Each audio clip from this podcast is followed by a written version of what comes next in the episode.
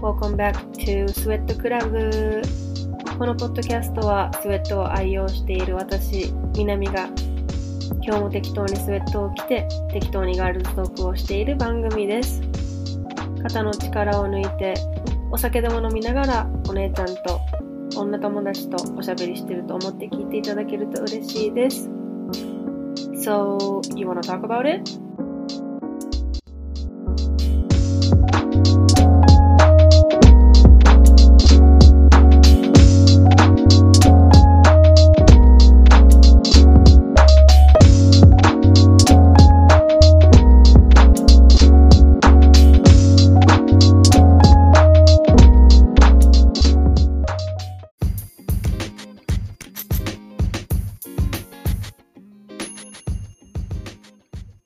Yahoo everyone! 久しぶり、週間ぶり。Welcome back!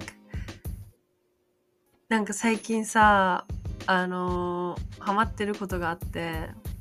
二つあるんだけど、え一つは、日本のニュースを聞くこと。これはね、えー、なんか、どっから影響を受けてんのって思うかもしれないけど、あの、シアトルに帰ってた時にさ、妹の彼氏さんと、あの話すことがあって。で彼は日本で育った人なんだけどですごい頭がすごくいいのねその人。ですごい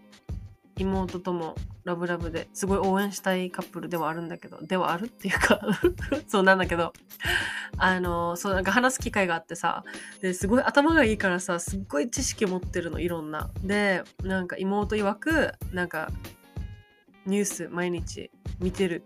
必ず1記事何か見てるって言っててさ実際にその瞬間も目の当たりにしたの。なんか YouTube でニュース見ててその日の。でああ大事だなと思って。確かに分からんからさ全く。アメリカに住んでると。あのほら今ワールドカップね負けちゃったけどねサッカー残念。なんか日本ってね盛り上がるじゃない昔から。であのーなんだっけ。えー、ドイツ戦？ドイツ戦で勝った時？多分その時アメリカの夜中とか朝方の試合だったんだけど次の日起きてめっちゃなんか LINE ニュースが LINE ニュースよりも先にあれだお兄ちゃんから連絡来たんだ。日本勝ったねって。でえ知らんけどみたいなでお兄ちゃんはサッカーしてるからもう昔から。で私奥さんアルゼンチンの人だからもうめちゃめちゃ見てるの。ワールドカップ全試合見ててもう奥さんはアルゼンチンが負けた日はめっちゃ不機嫌だったって言ってたんだけど。そうそう。から連絡来て「えそうなの？どこに?」ってドイツにえすごいね」って話しててさ。なんかやっぱ海外に住んでるとさその日本のみんなが一つのことでさなんか盛り上がってる瞬間をやっぱ逃すじゃんね。あのなんだろうもし日本に住んでたら多分その試合もまあもしかしたら見てたかもしれないし、まあ、見てなくてもなんだろう近くでねお店でやってるとかテレビでやってるとかあのあったかもしれないじゃん。うん、で朝起きて友達のストーリーとかもみんなサッカーのことおめでとうってやっててなんかちょっとなんか悲しくなっちゃってさ。あーなんか海外に住んでるあのデメリットだな。デメリットというかまあ海外に住んでるから仕方ないかとは思うけど。そうそれもあってちょっとニュースを毎日聞くようにしてるんだけどさすがになんか YouTube 毎回見るのは時間も無駄だしその画面にやっぱかじりつかないといけないじゃんね。そうそう。だからポッドキャストでそうニュース聞いてるのなんか日テレとか朝日新聞もあったかなうん。仕事行きながら。やばいよ年かな？ニュース聞きながら出勤してるって。ででもなんかでも一応日本の情報が聞けるからあなんかいいなこれと思って。LINE ニュースだけだとやっぱりね、まあ、読むけどさいつも。ニュースさいっぱい購読してるよ。え沖縄タイムス琉球新報産経ニュース LINE ニューススポーツコーチっていうのかな？NHK もうめっちゃ LINE, LINE の中でもあのニュースはあの通知入れてるんだけど。でやっぱねそれだとさ自分が好きなものだけ選んじゃうから気になるものとか。うん。でも最近は聞くようにしてて毎日。はい。日本を身近に感じるようにしてるけど。ねちょっとなんか自己事件多いね最近ね。ちょっと聞いててなんかディプレスになるんだけど。うん。あともう一つハマってるのはあの宇宙系のなんか本とかポッドキャストにハマってる。なんか宇宙の話とか星の話とかそういうの毎日聞いて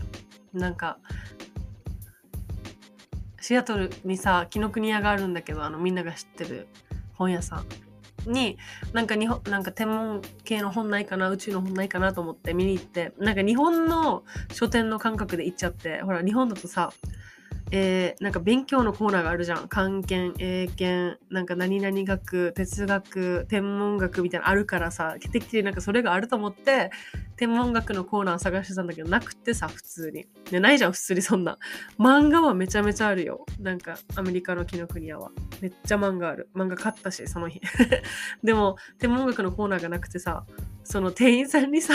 天文学のコーナーってありますか？って聞いてって、なんか一人の店員さんはめっちゃ意地悪で、あ、わからないのでレジに行ってくださいって言われたんだけど。で、まあレジに聞いたら、あの、あ、天文学は、みたいな言われて、でもなんかみんななんか、え？みたいな顔しててさ、なんか自分で質問しときながら、なんか頭いい人みたいだな なんかね、一人で、もう頭いい、いい感じの質問だね。今のとこ思いながらうふふって一人でニタニタしてたんだけど。まあまあなくてその天文学のコーナーは。あの普通になんか雑誌マガジンマガジンみたいなのが1個だけあったから、まあ、それ買ってあの夜とかなんか暇の時読んでるんだけど。ね。そう面白いよ。なんかやっぱ趣味を分散するっていいね。うん。あと宇宙兄弟っていうアニメもめっちゃ好きだからさ。そうそれでそういうのもあって見てるんだけど。あのね、シアトルに帰ってた時の話ちょっとしたいんだけどさ、もうアメリカってマジ面白い国だなって思うんだけど、なんかハワイにいると、やっぱハワイはさ、沖縄みたいな感じで、ちょっと文化が違うから、あの、生活してる上ではあんまりなんか、特になんか何も感じないけど、まあね、お客さんと話してる時とか、その人柄とか、その自己中さを前面に出すアメリカ人とかを見ると、えーって思うけど、なんかその、テキサスに住んでる、えっと、おじさんおばさんとかもいてさ、テンクスギビングの時に。で、その人たちはもうめちゃめちゃカリフォルニア人なのね。カリフォルニアで生まれ育ってずっと住んでたけど、あの、大きいお家買いたいからって言ってテキサスに引っ越したんだけど。で、やっぱ考え方がめっちゃなんだろう、最新というか、えー、なんだろう LGBTQ とかに理解もあるしそのアメリカではさその非彼女彼女彼だけじゃなくてその他の呼び方もいっぱいあるんだけどデイとかあの非シーだけにとらわれないでおこうってやっぱジェンダーレスの方だったりとかねまあいろいろいるじゃないね。で実際南のいとこもあのジェンダーレスになったの。で名前もあの法的に変わってで女の子からそのもう女でも男でもないっていうその性別がないっていうのになったんだけどで名前も変えてさ。でやっぱりね初めてだからさちょっと戸惑ってあの前の名前で呼んじゃうの私は。でだけどその親というかお父さん特に彼女のあほら彼女って言っちゃったそうあのこの子のお父さんはもう一切間違わないし、新しい名前で普通に呼んでるし、で、彼、ひ、しっても呼ばないし、あ、なんかすごい理解あるなと思って。うん。で、奥さん、お母さんは、マジでめちゃめちゃ強い人だし、なんだろう、ちょっと保守的な考え方って言ったらあれだけど、なんかすごい理解ができなかったみたいで、もうその、ジェンダーレスにです私はってなった時にめっちゃ喧嘩したらしくてもうなんかもうありえないみたいなお母さんはねせっかくね、まあ、お腹痛めて産んで名付けた子なのに名前も変わるってなってすごい理解ができなかったみたいでお母さんはいまだに前の名前で呼んで、もう、あ、もうどっちでもいいけど、みたいな感じで言っちゃう、言っちゃってたんだけど、うん、あ、あ、そうなの、どっちでもいいんだとか思いながら聞いてたんだけど、うん、なんか、すごいな、その、理解がすごいな、やっぱカリフォルニアの人はと思って。で、なんか、そう、面白いのがさ、なんか実家に、あの、犬がいるんだけど1匹。犬1匹と猫ちゃんが3匹いて。で、猫ちゃんがみんな女の子なの。みんなメスの猫で、で、犬、シンバちゃん、あ、シンバくん。シンバくんは、あの、オスなんだけど、でもなんか多分女の子がいっぱい周りにいるからじゃない？なんか、で、見た目もちょっと女の子っぽいの。髪型とか、その、犬のそのカットの仕方が。で、なんか、みんな、そのシンバ、男って分かってるのに、シーって呼んだり、なんか、なんだろう、女の子みたいな扱いするのね。で、別にそれが普通だから、実家の中では。普通に何も気にしないで言ってたんだけど、そしたらさ、おじさんが、え、ねとってもカンフューズなんだけど、みたいな。シンバって男なんだよね？みたいな。なんで男なの？にじゃあ見た目女の子なの？みたいな。てか、君たちもなんで彼女って呼んでるの？みたいな。なんでシーって呼んでるの自分の犬男なのに？みたいな。もうカンフューズするからデイって呼んでって言ってさ、その犬にも犬に対しても、そのなんかジェンダーのこと考えてくれてて、そう、まあちょっと笑いながらだったけど、でもなんか、ね考え方がやっぱさ、すごいなって最近思ってさなんかやっぱりさお客さんと話す時もさあの奥様とか旦那様って言言った時に「あ違いますパートナーです」とかって「あパートナーと来てます」とか「パートナーがいます」みたいな話になった時とかすごいなんかあってなっちゃうんだよね。なんだろう自分の先入観で男の人だったら、まあ、奥さんがいるお母さんだったらあお母さんというかあの女の人だったらあの旦那さんがいるってねなんか先入観で言っちゃって最近は自分からあの、まあ、パートナーなの？あパートナー？それともみたいな感じであのフレキシブルになるようにしてるんだけどさ、うん。なんかやっぱり実感しないとさ、わかんないよねってめっちゃ思って。で、実際にその娘が、その、テンダーレスってカミングアウトしたからこそ、実際にわかるそのお父さん親の理解すごいなと思ってなんかあ見習わなきゃなってさすがカリフォルニアンって思ったけどさなんかでもねお母さんはめっちゃ面白い人だからその奥さんねおじさんのなんかもう21歳の息子の彼女にめっちゃ口口出しするの。なんか、で、彼女にとか、この息子の恋愛に？なんかさ、やばかったよ。その一回みんなで酔っ払ってて、多分、私と南と妹がいるの多分忘れてたのかもしれないけどめちゃめちゃ赤裸々にその息子を取られる気持ちは息子がいる人じゃないとわからないみたいな話をもう永遠としててもうそれ聞きながら妹と目をしてやっぱみたいな話してたんだけどだからその彼女マジで見極めないといけない私たちがみたいな。なんかもうやばい人だったらどうすんのみたいな。一生会えなくなるかもしれないさみたいな。もうなんか束縛やばくてみたいな。って言ってて。ああそういうなんか心配があるんだ息子を持つ母はと思ってさ。なんかすごいなんか面白くて聞き耳立ててたんだけど。なんか今の彼女はもうめちゃめちゃいい子で。あのもう本当に多分結婚すると思うみたいな。結婚してほしい彼女だったら娘にしたいみたいな言っててさ。あれ面白いと思って。その彼女とそのいとこは一回別れてるんだけどでその大学が離れてたから遠距離になったから別れちゃったみたいで。でもいとこがそのヒューストンに帰ってきたから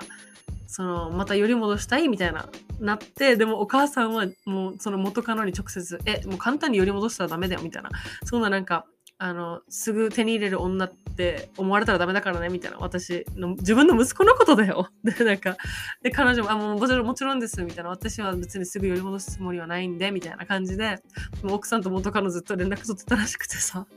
うん、まあまあ、いろいろあって、結局寄り戻して、今はもうずっと一緒にいるみたいなんだけど。で、21歳なのに、結婚すると思うって言ってるのすごいなと思いながら。なんか、面白いよね。なんかなんか息子、息子、まあそうね、どうなんだろう。なんかみんな、そんな感じなの息子を持つ母って。それ聞いたら怖くない？姑とか結婚できないけど。うん。なんかもうほんとシアトル面白いことがいっぱいあってさ、あの、やっぱさ、アメリカって、やっぱ銃を持てる国だから、なんだろう、その、教育の時点でさ、その自由がいけないっていう教育してるところもあるのね。で、うちの甥っ子、一人は3歳なんだけど、その3歳の甥っ子が行ってる保育園は、その銃に反対で、その、その銃に対して、あの、悪いイメージを銃に持つように、あの、教育してるみたいなんだけど、で、それを知らずにさ、うちのお父さんが、甥っ子にクリスマスプレゼントか何かで、あの、銃を、銃っておもちゃのね、俺や、普通にやるじゃん、水鉄砲とか。そういうのをあのおもちゃのけあの銃を渡したらさ その甥っ子がさ甥っ子めっちゃおしゃべりなんだけど今。あのそれは優しくないことだよってさあの言われたらしくてそのその銃はみたいな。それ優しくないことだから良くないことだよみたいな言われたみたいで。でお父さんはもう「あごめんなさい」って言って そのプレゼントであげるよとやって銃片付けてもうそれ以来甥っ子の前ではあの銃とかそういうのはもう見せないって言ってたんだけどさ。ねえなんか気にしたことなかったんじゃないかなと思って自分たちの時代は。アメリカだからなのかわかんない。日本もそうなのかわかんないけどえ面白いと思ってそうだから聞いててさそういうのちょいちょい聞くからなんか面白いなアメリカってみたいな。でもそのさっき話した息子に口出しするおばさんはなんだろう12賛成派だからさ賛成派って言い方悪いかもしれないけどで彼女の意見としてはなんか仮にその自分がストーカー被害とかに遭っててさみたいなストーカーずっとつきまとわれててでもあので自分を守るそのプロテクトするものが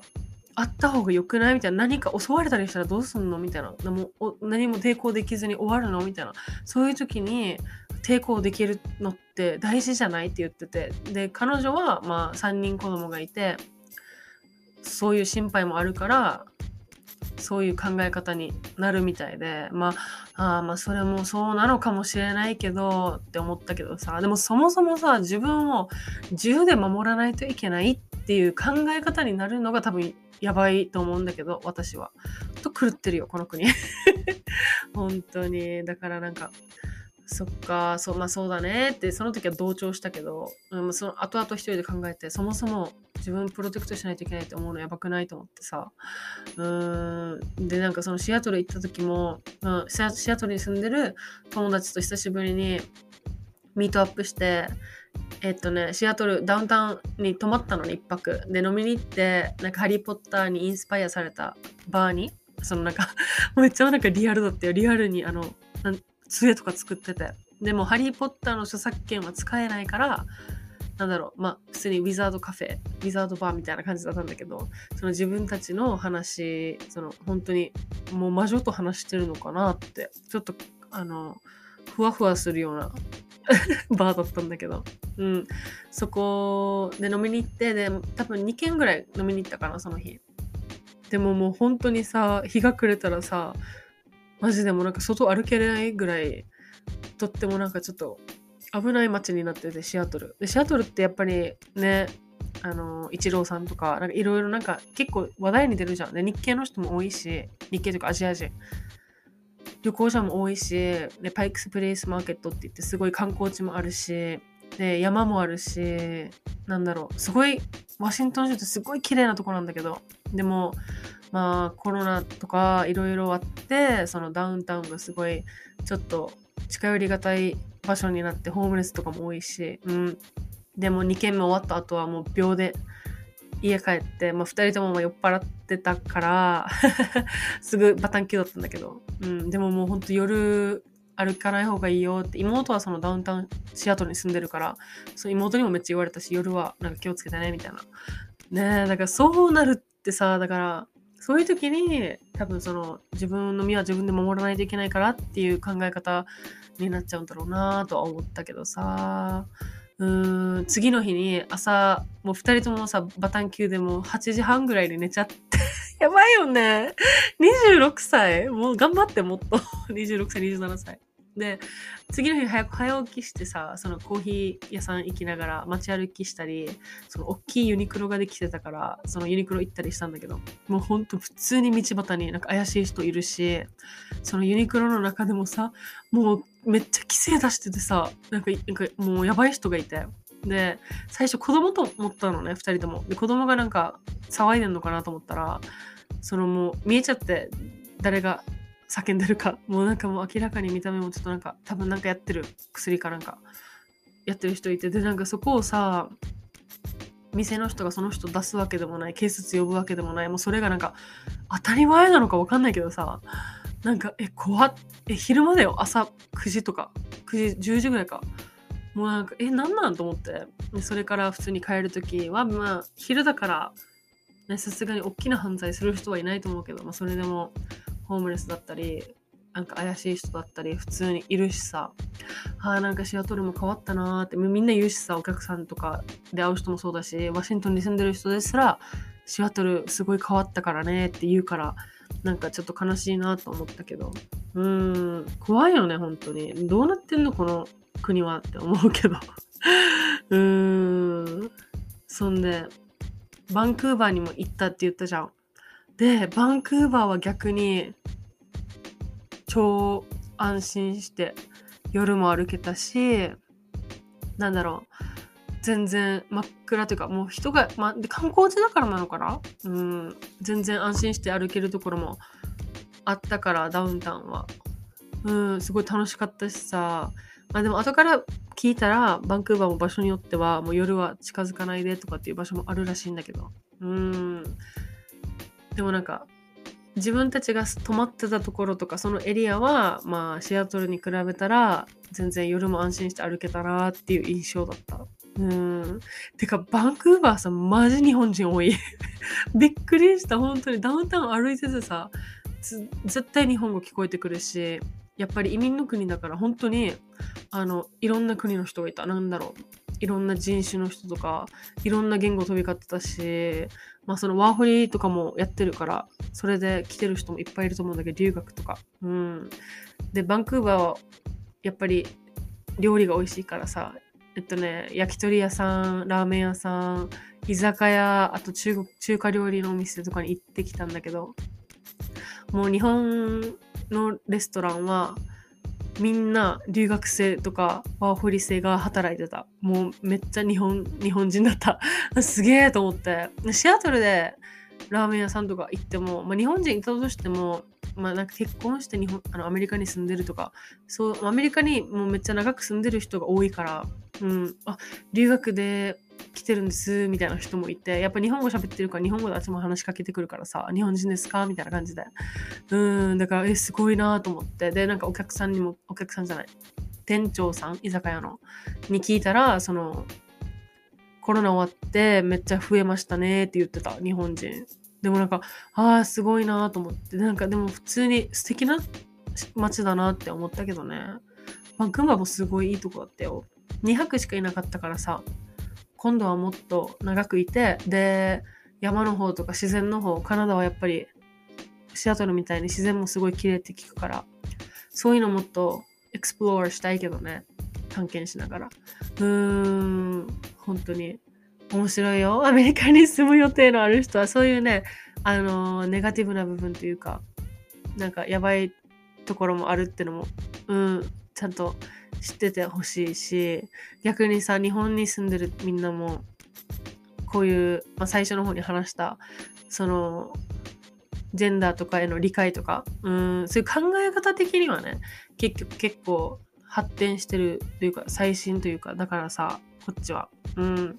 そういうのもっとなんか学んでほしいな日本でもそういう教育してほしいなって思うけどねやっぱり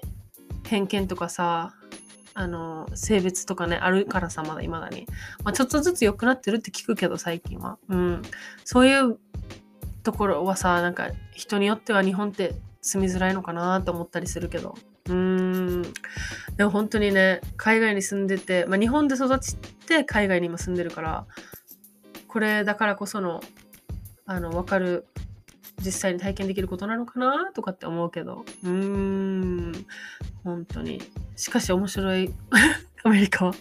うん、いろんな人いるし。まあ、ぜひぜひ。えー、なんかシアトルとかバン、まあ、バンクーバーはね、結構いいとこ行ったから、なんか行く予定がある人とか、またおすすめするよ。中華好きな人とかいたら。えっと、日本食、日本のレストランもめっちゃ美味しかった。もうマジ日本だった。